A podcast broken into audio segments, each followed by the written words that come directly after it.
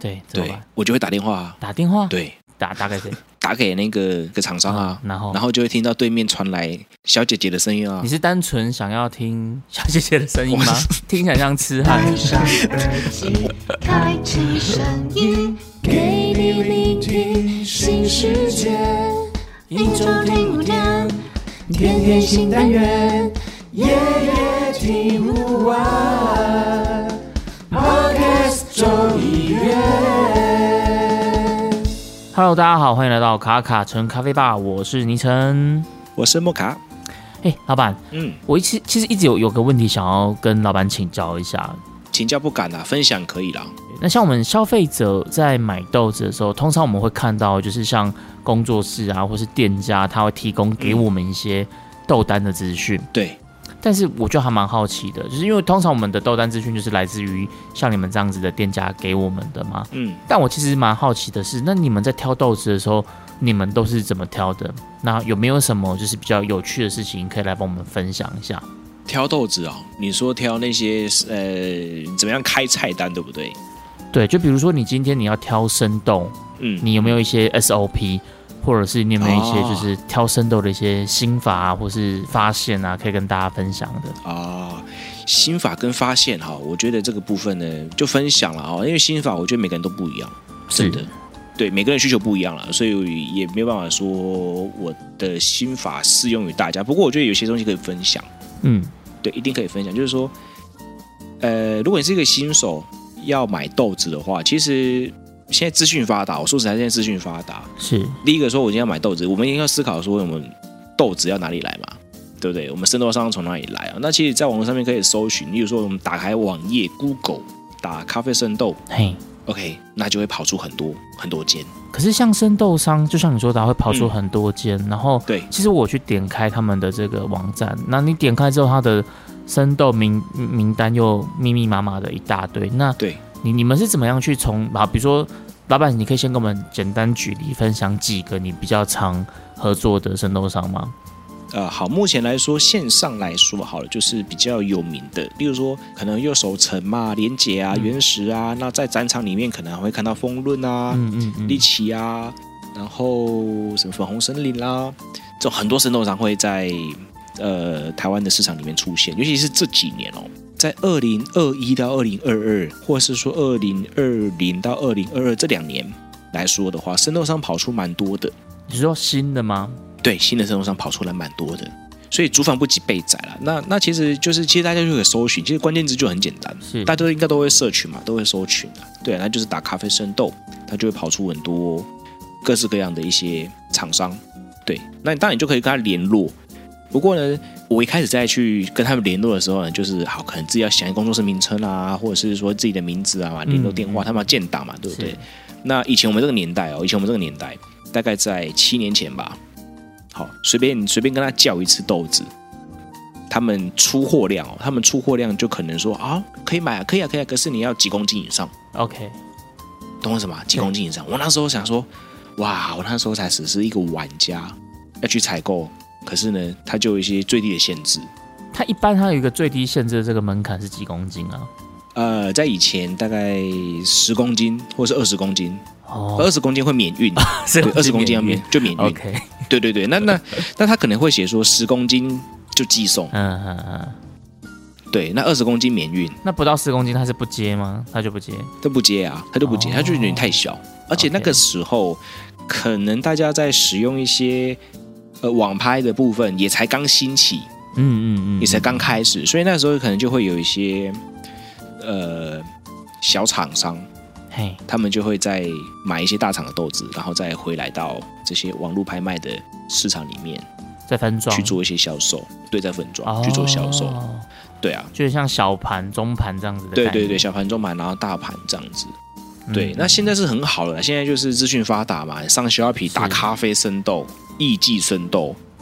嗯，然后什么什么生豆、伊索比亚生豆，琳琅满目的都有。哦，虾皮也买得到。现在虾皮都买得到了，对，现在虾皮都买得到，所以这边说，如果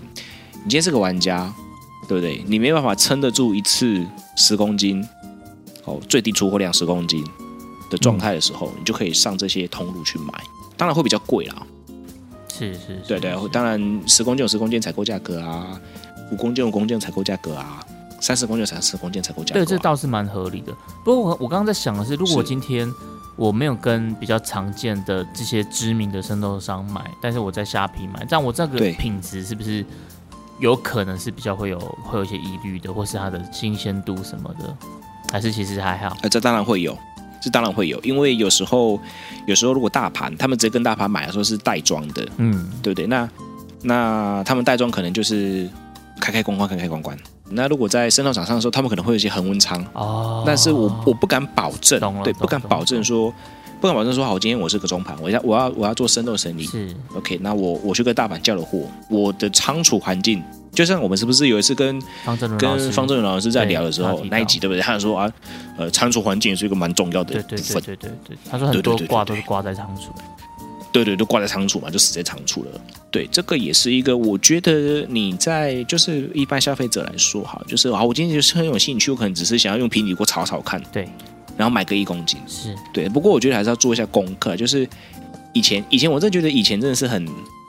很很吃亏的年代，但现在就是有开放的时候，啊我为什么会这样讲？因为现在有虾皮聊聊嘛，是是是是是，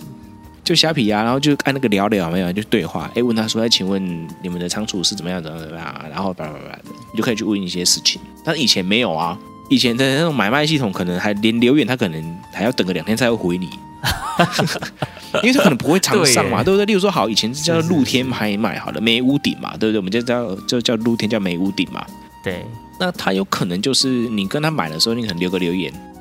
然后等过两两天，天到他没他看在，到，然后然后他才回你，他说：“哇靠，才都过两天了 哎、对，这这会有这种可能哦，对，这种可能。嗯对，那现在就比较，我觉得在采购上面，可能现在灵活度比较高一点。你刚刚讲到说，就是一来是这个沟通成本比较高嘛，。对对那除了你刚刚讲到我可以有不同的来源以外，不管是生豆商或者是其实在虾皮也对买对得到。，通路。嗯那像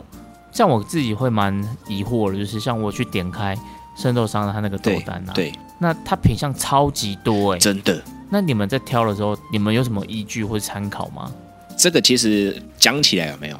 就很像一种嘿，就是大家听故事的，就是因为其实就是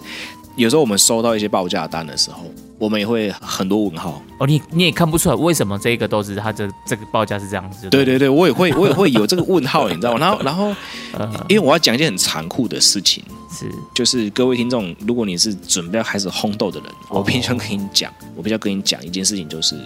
可能会打击到你的信心。嘿，对，不过呢，也希望你可以开始磨练你的耐心跟信心。这突然劝世起来是不是？ 对对，我在讲什么干话？嗯对，就是就是，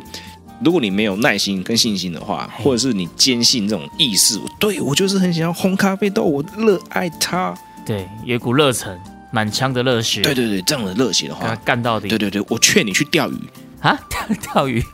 就就是兴趣啊，兴趣有没有？哦去钓鱼啊，是对是对对，是去钓鱼，或者是说，好，我一定要自己炒。那我我会劝你，好，没关系，你你可以不要自己炒，哎，你可以去，你可以去买的就好了。对啦，其实你如果真的把它当成营业谋生的这种工作，跟你只对是当成一般的对兴趣来看待的话，其实那种心情跟你做起事情来的这种感觉是差蛮多的啦。是差很多对对的，对是差很多的。对对我老实讲，我我就我最近看那个方长勇以前的职棒选手，嘿，他以前是同一师的嘛，他最近又跑去台钢测试，就是他想要他想要回到职业棒球圈。哦，他想要挑战自己能不能回去，因为他以前是职业棒球圈，可是之后因为可能表现啊还是什么其他的状况，然后他就没有再续约了。嗯他现在想要回去。 OK，我现在讲这是因为他说他那时候打棒球很不快乐，嗯在职业的时候反而不快乐。可是他退出来之后呢，他就经营 YouTuber 嘛，哦然后可能跟那个你知道那个含羞草嘛，草嗯爷、是是是，兄弟，你说对，你 你来喝就酒，你就对对对，就是他，就是他，嗯没有错。那那他一起去做 YouTuber 啊，然后去做一个棒球的主题啊。对，他说那时候他很快乐，可能反而找回了当初那种对单纯，是是是是，对棒球的快乐。那那我今天讲这件事情是，你今天在看豆子的时候，其实像我现在看看看豆子，我会就开始有点麻木，哦，一定的，我觉得一定的，对，就是会有点呃，报价单又来了哎、然后我我这次要挑什么豆子给给给喜欢我的人呢？不知道有没有好货，，对，有没有好货？哎，还是踩雷，，还是我靠，我跟你讲，超容易踩雷的 超容易踩雷，哎呦，你不小心对。欸你刚刚这句话讲的很诚恳呢，就是很发自内心哎。欸 我很发自内心诶、在早期是超容易踩雷的，你知道吗？在早期，因为我不可能一下子就出来练，直接就出来嘛，一定还是会买买买买。是然后是忽然间发现，哇，这个字真的是实在是没有，嗯不能说它是雷啦，水很深啊啦、对对，水很深，因为喝的是主观的，像我觉得不好喝的，有些人觉得哦好好喝哦，哦，对了，这个倒是真的。对，那那对我来说，有时候就是说它是雷，可是有些时候客人反应又很好。嘿嘿，对回到那个你刚问我那个到底怎么样看？对，对你看到那个报价单，你有时候一看哦，一个产区哦，一个国家，它可能给你挑跑出来十只，对啊，有个你可能打个伊索比亚，啊然后就密密麻麻可能对有三十，对对对，你可能拿一手比啊，那可能就好几个，那怎么办？对，怎么办？对我就会打电话啊，打电话对，打打给谁？因为打给那个那个厂商啊，嗯，然后对，然后就会听到对面传来小姐姐的声音啊，你是单纯想要听 小姐姐的声音吗？不是我，我是要去，我是发成，我是我是发听自听起内来像心，痴汉，不对啊，哎，我们这样声音没有没有脸，然后然后这种声音这样听起来像痴汉嘞，这样传到大 大家听众都很怪怪的，所我以还是要澄嗯 你清会一下打啊。给他，然后跟他问看看这样子。对对对，我会打给他，就打给那个生活上的那个客服。然后我觉得是生活上真的是蛮厉害的哦，嘿，怎么说？我有观察。嘿，我我大概有时候呢，我都会去打电话的时候会发现，哎，怎么都是女生接的？呃，是刻意的吗？刻意安排的？我觉得是啊，我觉得是啊。哦然后，然后我为了要验证，我为了要验证这件事情，我心里面要验证了。然后去咖啡展的时候，是我就故意到他们摊位前面，嘿然，后就发现，还真的都是女生呢、欸他们是展场的工读生吗？还是没有？是他们圣斗公司的没有，我觉得是他们生公司的应该成员啦。哦对对对对对，因为声音听起来就有点耳熟啊。哎，那这样子我就很好奇了，就是对，他们是有点刻意，就是安排用女生来做这种电话客服的。那他们在深斗这些专业知识上是 OK 的，其实其实有时候就觉得说打趣了，然后可能想要比较激昂的去问一些问题的时候，都会变温柔了。哦，那那我觉得这这招非常管用哎，他们好聪明、哦你懂我什么？么啊？你懂我什么？就是对说，啊嗯，他们就会跟你说，呃，这这喝起来呢有点柑橘调性，然后哦你你马慢上带就些闻怎到么花样？怎么样香了，然后马上就觉得说，哇，从你那边就是从话筒听到对过来的时候，自己的觉得，嗯，很像是这么一回事，嗯然后就跟他说闻到好，柑橘、白花、佛手柑，对对然后嗯对对对对对，对然后然后就跟他说，哦，好，我要这一只。可是，哎，不对不对不对，我想要是问看看，那另外一只也是这个状况吗？哎对，就是就是听的时候会有感觉，可是真的要决定的时候就会理智断线。所以他们算是客这服种感觉吗？对还是他们其实也是业务？其实我觉得应该在我的认知里面，或者是我的接触里面来说好了，他们可能也是，可能也有喝过豆子啊。嗯嗯嗯，对对对，可能也会有喝过豆子啊，然后也会有一些公司内部的训练啊。如果、哦，对，然后也会跟人家讲，呃，如果你是想要想要什么调性的，他们其实基本上马上回答得出来。嗯嗯嗯嗯，对，例如说，好，我可能要挑瓜地马拉的，那我说我想要一些比较坚果调性大于水果调性的。嗯， OK，那他就会跟我说，那那老板你不要选这一只，你可以选另外一只。所以基本上他们给你的这些推荐是准的，对，例如说，我曾经就是有跟一家呃生动公司去接洽过，嗯，对，然后他们就会用这样的方式。那哎来的时候，我也觉得哎也蛮像，就烘完我自己啊打样完之后，我也觉得说，哎这次的表现真的是蛮像他所形容的这个状况，不止他的声音好听而已啦，就还蛮也算是真实啦。会不会我们这一集一讲完之后，就是深造公司电话接不完， 每一个消费 者，今天我就算我要买熟豆，我也是打去深豆商那边问，对对对对对哎请对对问一下，哎你请们家雪菲的那一只跟这一只有什么不一样？ 然后问完之后，哦，好，谢谢谢谢，我没有买生豆，我去买熟豆，我去买熟。豆，好好好好，那那那到底是你是去听他的声音，还是去 去了解生那豆我的们资我们讯？至少我们可以对，就是有做到一些技术上的咨询啊。对对对，对啊。那至少我在这个感觉里面呢，就是我的经验啦，就是整体这样的嗯互动下来，我觉得是都还蛮贴近他们所形容的。哦，哎、对我觉得这个他们这个想法很棒，哎，这一招很很棒。我真的觉得这就是水很深哦，然后。呃，可能可能要加入会员吧。 现现在不是什么 YouTuber 都说，哎、加入会员哦，出资够多就会有新的开通管道这样子。讲到这个加入会员，对嗯那你有没有遇到一些小姐姐是可能跟她接洽比较多次之后，你们可能好像对有一点点小熟了熟悉，会吗？会有这种的状况吗？ 不好意思，我先问一下，你老婆会听这一集 吗？哦我、哦不知道，他应该不会听啦，好好好，他那他你可能以不，讲但是我有些可。好 你以哦能 有在关注我们的，可能会知道这样子。 讲本来没事被我们挖了一个洞这样子，对对对，反正我就是不剪掉，直接上这样。没有，我我的意思说他们会跟你说，哎、嗯最近我们哪一支真的很不错，推荐你，还是跟哦，我跟你讲哪一支很雷，你不要买这样子。啊，通常是不会很雷啦，通常他们不会讲这个啦。哦，他们还是有他们对对的对职业对对道德在，对，还是他们直接到的啊、不过他们就会用一些方式去让我知道，比如说劝退，他可能会跟你说，那那如果一，因为我们会有一些沟通的语言嘛，嘿，对对，那我可能会让说，好，我可能要什么调性比较多的啊，什么这样的，叭叭叭，那喝起来可能不会太，呃，可能会有点厚重感的啊，还是说喝起来不会太轻盈的啊，风味会有风味的啊，怎么等等之类的，呃，一些讯息给他，那他就可能会说，好，那原本可能我原本要买 A 产品，对，好 A 生豆，那他可能听完我的叙述之后，他可能会说，呃，那老板，那你可能可以选另外一支哦，哦，B 可能比较适合你的需求这样子。对对对对嗯对，那这时候呢，就可以去看一下 B 的价钱，自己能不能接受，啊，通常是不是会比较贵？哎，不一定。哦，他们我也是有良心遇建议，过，对对，我也是有遇过，我也是有遇过，他跟我说，哎，那这只可能相较价钱来说是比较低的，不过它比较符合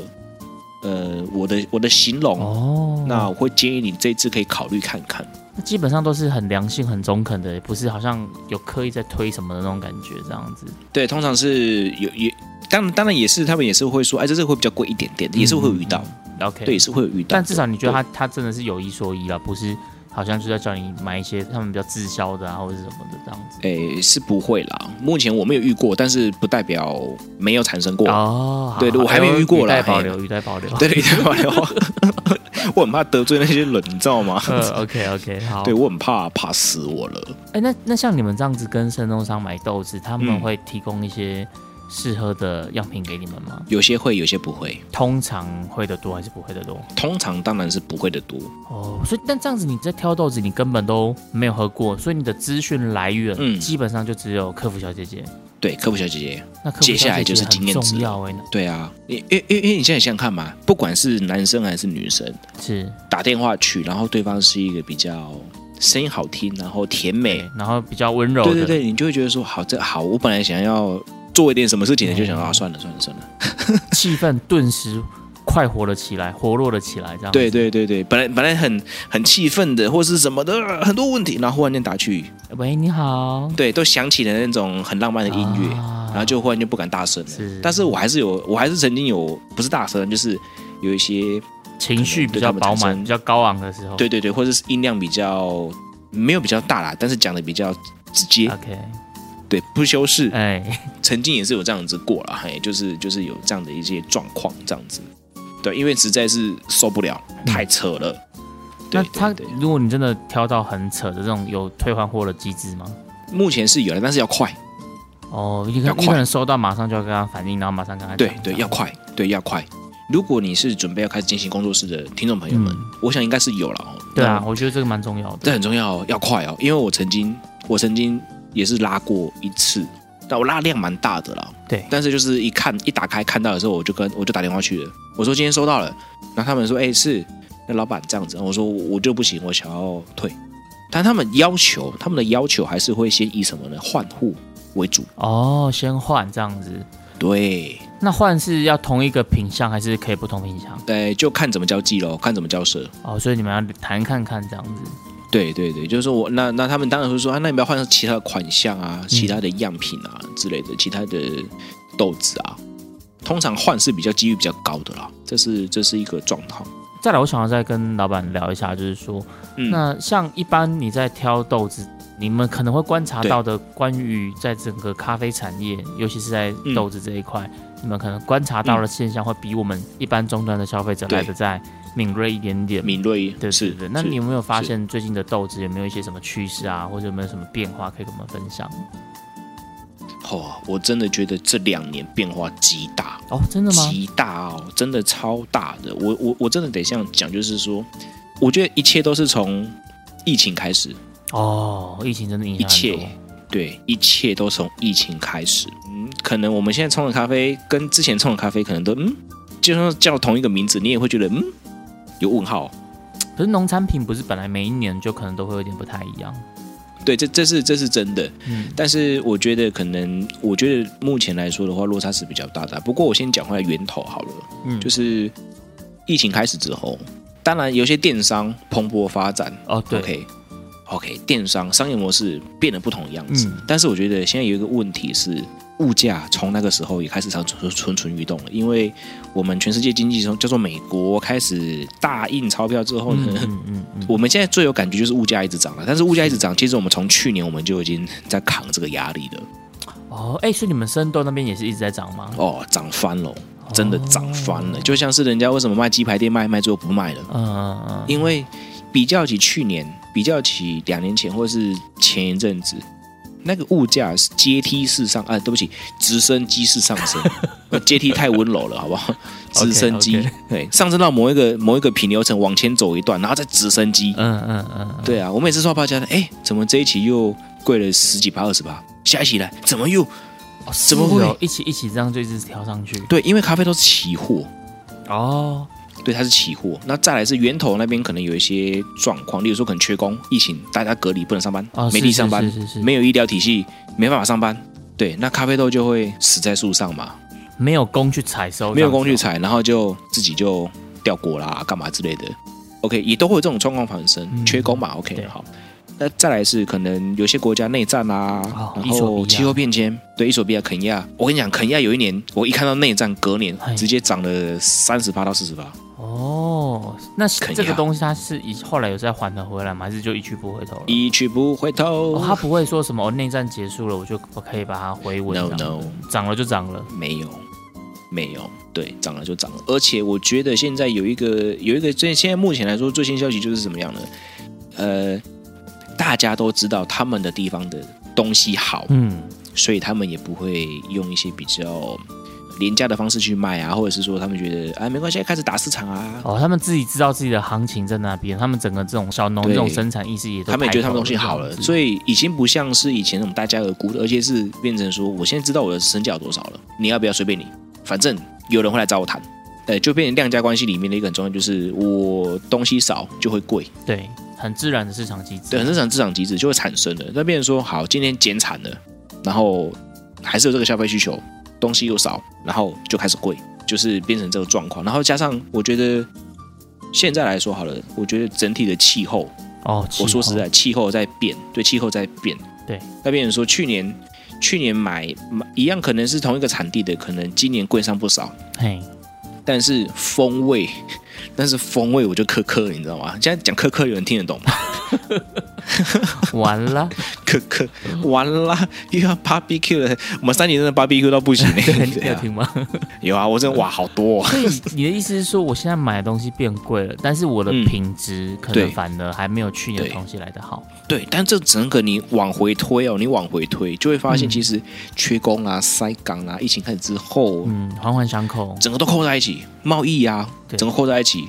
对啊、而且常常都听到说什么便宜的油在海上，我跟你讲，新鲜的豆子也在海上，但是就就坏掉了。你说塞港吗？对啊，塞港啊、轻贵慢啊什么等等之类的。哦，对啊，而且尤其是很多豆子，今年跟去年的状态，呃，买进来用一样的方式烘焙的话，其实也是变得比较不好喝。是因为它的状态已经比较不好了吗？对啊，在海上漂太久啊，哦，或者是在港口等太久啊，嗯嗯因为港口根本没有所谓的嗯仓储什么仓储嗯的就什么就东一西嘛。般堆在那边这样。对啊，对啊，对啊，所以这个其实我就觉得，如果消费者现在要挑豆子的话，嗯，我觉得可以去往更高海拔的挑了。哦，所以海拔是一个很关键的参考资讯。我我觉得这是蛮关键的。目前来说，买到目前来说，我采购到目前来说，我觉得越高海拔的豆子，它的表现度嗯，会跟之前一样比较类似。哎，那它海拔有往上升的这个趋势吗？有哦，有哦。譬如说像去年，嗯，呃，之前好了，疫情之前可能买一千，以伊索比亚来说好了，一千六到一千七之间可能就还不错了。嗯嗯嗯， OK，那现在就不行嘞，现在完全不行嘞，现在可能要往一千九、一千八、一千八，可能我都觉得不太 OK 了。我刚刚问到这个，就是我就想到之前我们跟方正荣老师聊的那集，他其实有提到嘛，因为气候对现在不断的在温室效应嘛，所以就是是越来越是热了，所以咖啡的这个庄园他们不得不就一直往上买，一直往上买，所以他们好像对这些庄园主们他们在买这个山头啊，也是越买越高涨，他们就要去寻找一个更适合的这个咖啡种植环境，所以可能就回应到刚刚老板讲的，就是海拔其实也要越走越高这样子。那这样子其实。嗯，到最后真的你就没有地块了、欸。呃，应该说会渐渐的产生一些我们比较没看过的地块。对啊，可是你网上买再怎么买有限啊，因为你你一直往上买，最后能买的地块它会越来越少啊。对啊，所以我觉得未来的一个趋势可能就会变成说，会有一些新的产地了。嗯嗯嗯嗯嗯，对，新的产地。OK，那可能再补充一点东西，就会变成说是后置处理的多样性会哦冒出对来，啦对啦对啦，对，会冒出其来，实现在会就什很么？多了，我觉得现在后置处理法就哦，我跟你讲，接下来会更多，嗯，嗯我觉得会更多，因为气候的关系，那要让豆子好喝，我们之前有聊到嘛？对，要让豆子好，那一定会变成另外一个角度了。就我从后处理着手。对，没有错，嗯要从后手错说。对啊，就变成说，你现在看到什么以前。以前都很少很少什么厌氧蜜处理啦，厌氧双重厌氧啦，嗯然后厌氧什么的啦，什么微厌氧什么的，拜拜拜。对，啊现在摊开来，哇，好多哦，都是那现在厌氧。真的很多特殊处理。对啊，而这样子，换句话说，其实我今天如果真的反而想要喝到那种就是很自然呐、然后它的这个条件很好的豆子，其实应该会就会真的会越来越贵了，因为它的就是量就越来越稀少了。对啊，而且配合的庄园可能也会开始，就是跟生豆商配合的庄园可能也开始被渐渐的去往比较高的地方去找，嗯，嗯嗯对，或者是好一样是同一个地区收过来的，那可能处理法就不太一样了，嗯对啊，随便说，可能新的产地也会开始渐渐的会在未来会看得到，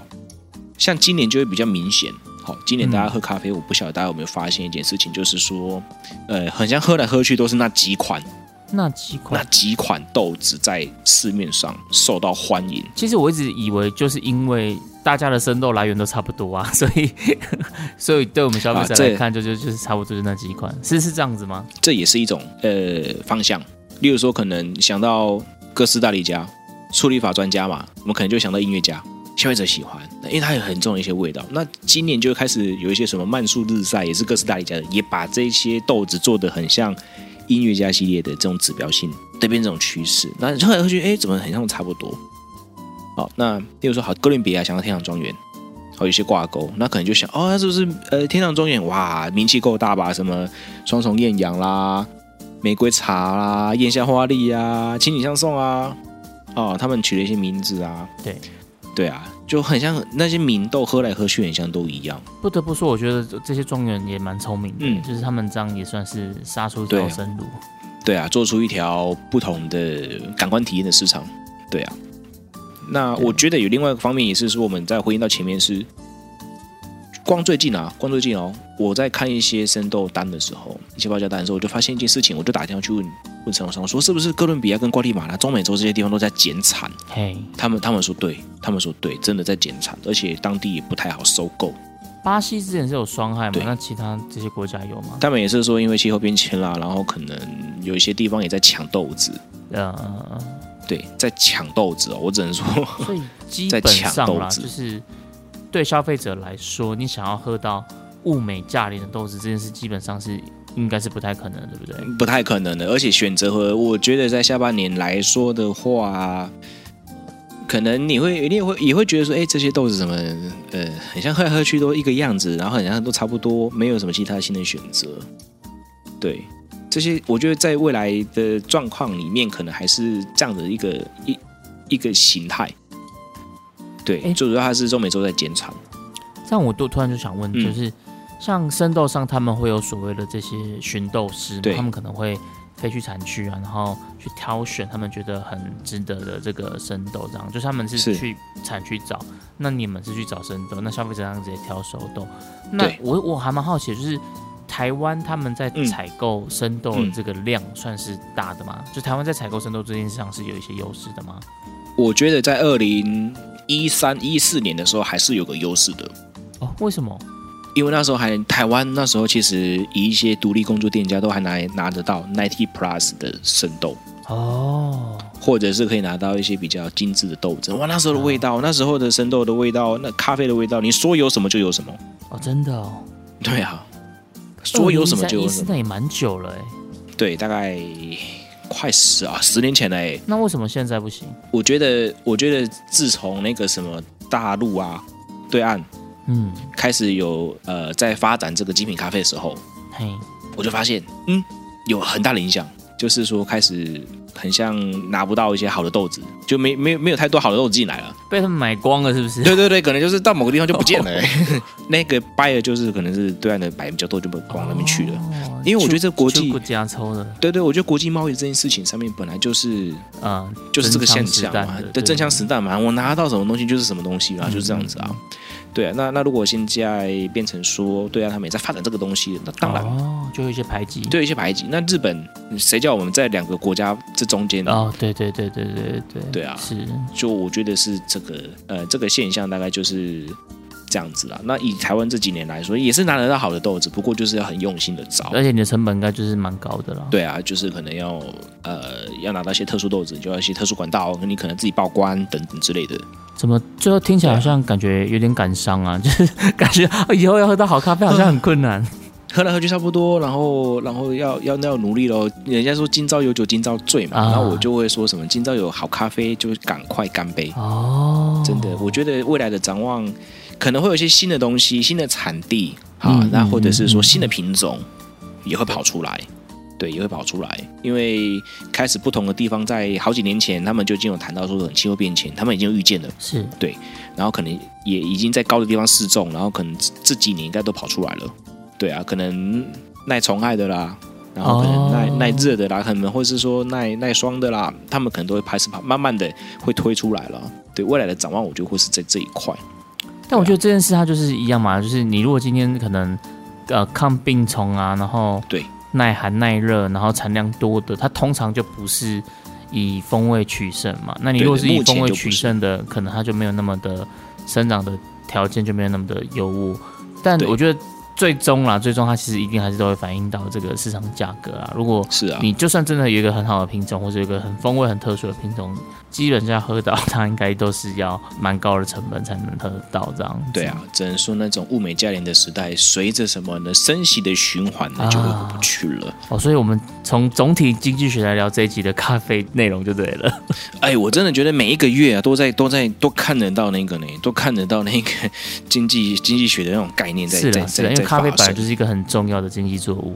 对啊对啊，就是哎起起伏伏起起伏伏，然后咖啡怎么是一直是上去的， 嘿，很像房价一样呢。蓬蓬时代就是连咖啡都都 对啊涨对了啊这对啊样，子我。只能说。我们还是维持热情，然后如果真的有好咖啡，就珍惜它，干杯喽！积极乐观，感对恩啊祈福这样子。，对，真的是这样子。好了，那我们今天就是请木卡老板来跟我们分享一下，呃，他在产业里面可能有一些不同的看见，今天来分享给我们所有这个嗯听众朋友。那听完这一集，我自己是觉得感触蛮深的、啊，就是本来好像想说开开心心的来聊一些挑豆子，可是听完就发现哈，没有呢，你以后的这个日子应该只会越来越难过的感觉，就就是就是你会有点被受限， 你知道吗？嗯嗯嗯，对，那然后然后你要越挑越精准，是是是，哦对，所以这时候你有没有挑到一个合适的这种，不管是对生豆或者是熟豆烘焙的这种工作室就很重要了。真的非常重要，因为因为这样讲哈，因为可能我们台湾就是开始退休的人越来越多了，嗯嗯嗯，哦，所以大家 OK 都在玩这些事情。对他可能可能有些去玩茶嘛，有些人对喜欢酒嘛，是有些人去钓鱼嘛，有些人去爬山嘛，有些人就是哎买一台烘豆机然后就烘豆子，这真的很多耶，欸我有朋友爸爸，他也是开始退休之后开始在烘豆子、卖豆子。对啊对啊，然后然后你会发现哎。一一样是一样的豆子，给他烘跟给真的有一些专业背景的人在处理就会不一样。哦、是是你是某方面就在说，其实有些食材也是被浪费了这样子。 呃，有些食材可能被展现的很好，我不能黑人家，OK，、哦我不能黑人家。我我我会要说挖的事洞情给你是，跳。对对对，我要说的事情是，呃，真的找到一个你自己喜欢也信任的这个风味，而而不要用呃价钱去决定。对，当然价钱很重要嘛。不过如果是贵个二十块，我们还能负担的情况之下，嗯嗯为什么嗯不去挑一个我觉得我自己喝起来喜欢的？对，其实这个我觉得就对啊是还是要回归到我们之前在聊，就是你要建立起你自己的一套对于感官的这种，就可能你自己要有办法去判断到底好不好真喝的啦，对啊，真的，我是觉得舌头不会骗自己啦。是是是是是，对啊，射手真的是不会骗自己的。就是例如说，最近很常有人在请教我说：“哎，那豆子今天喝起来怎么比较淡？那怎么办？”我只能跟他说：“呃，要做什么样处理，怎么样处理。”那嗯有时候有些人就说：“啊，那那像艳阳这种豆子越来越多了，嗯怎么怎么办？怎么办嗯之类的。”那我就跟他说：“好啊，那那就是因为现在很多人喝到艳阳，他就说：‘哎呦，艳阳怎么冲？怎么冲都是酱油味。嗯嗯，太挤了。那我就跟他说，那你就是